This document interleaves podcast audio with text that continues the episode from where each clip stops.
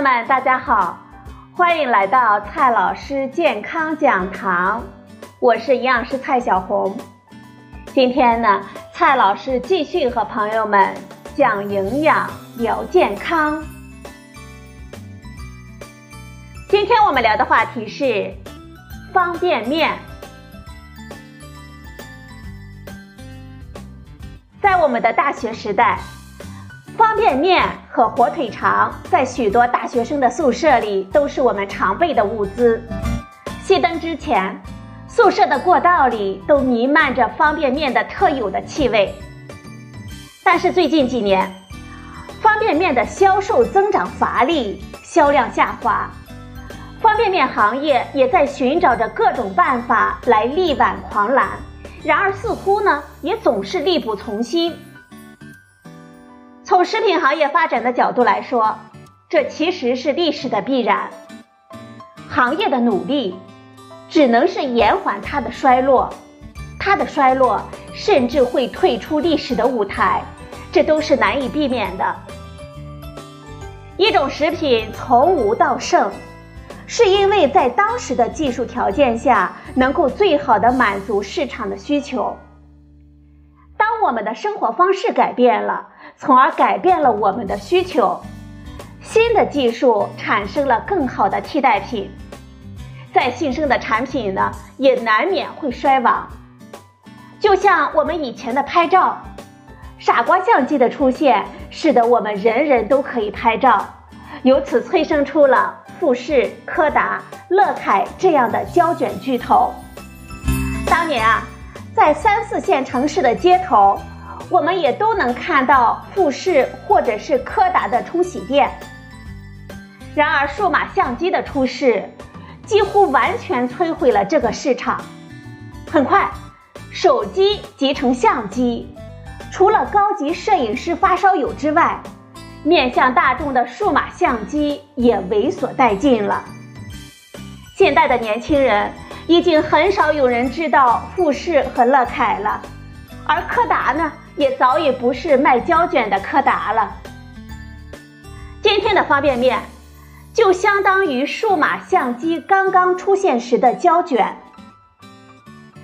方便面的优势在于两点：第一呢是方便运输和携带；第二，加入热水呢就可以食用。第二条呢并不难，只需要把成型的面条蒸熟就可以。方便面的关键就在于我们便于保存。方便面发明于近百年前，直到最近几年，都是通过干燥来满足长期保存和方便运输和携带。在各种干燥的方式中，油炸是最有效的。我们把蒸熟的面条放入一百四十度到一百六十度的油温中炸一到两分钟，面条中的水分就可以降到百分之二甚至更低。在这样的含水量下，细菌呢是不会生长的，也就可以长期保存。而且，油炸会带来特有的风味，使得它比直接煮出来的挂面呢风味更好。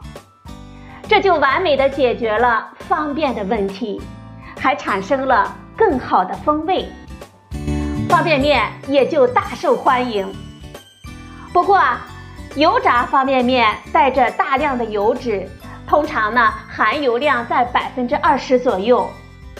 随着我们消费者对健康的关注，它也就受到越来越多的诟病了。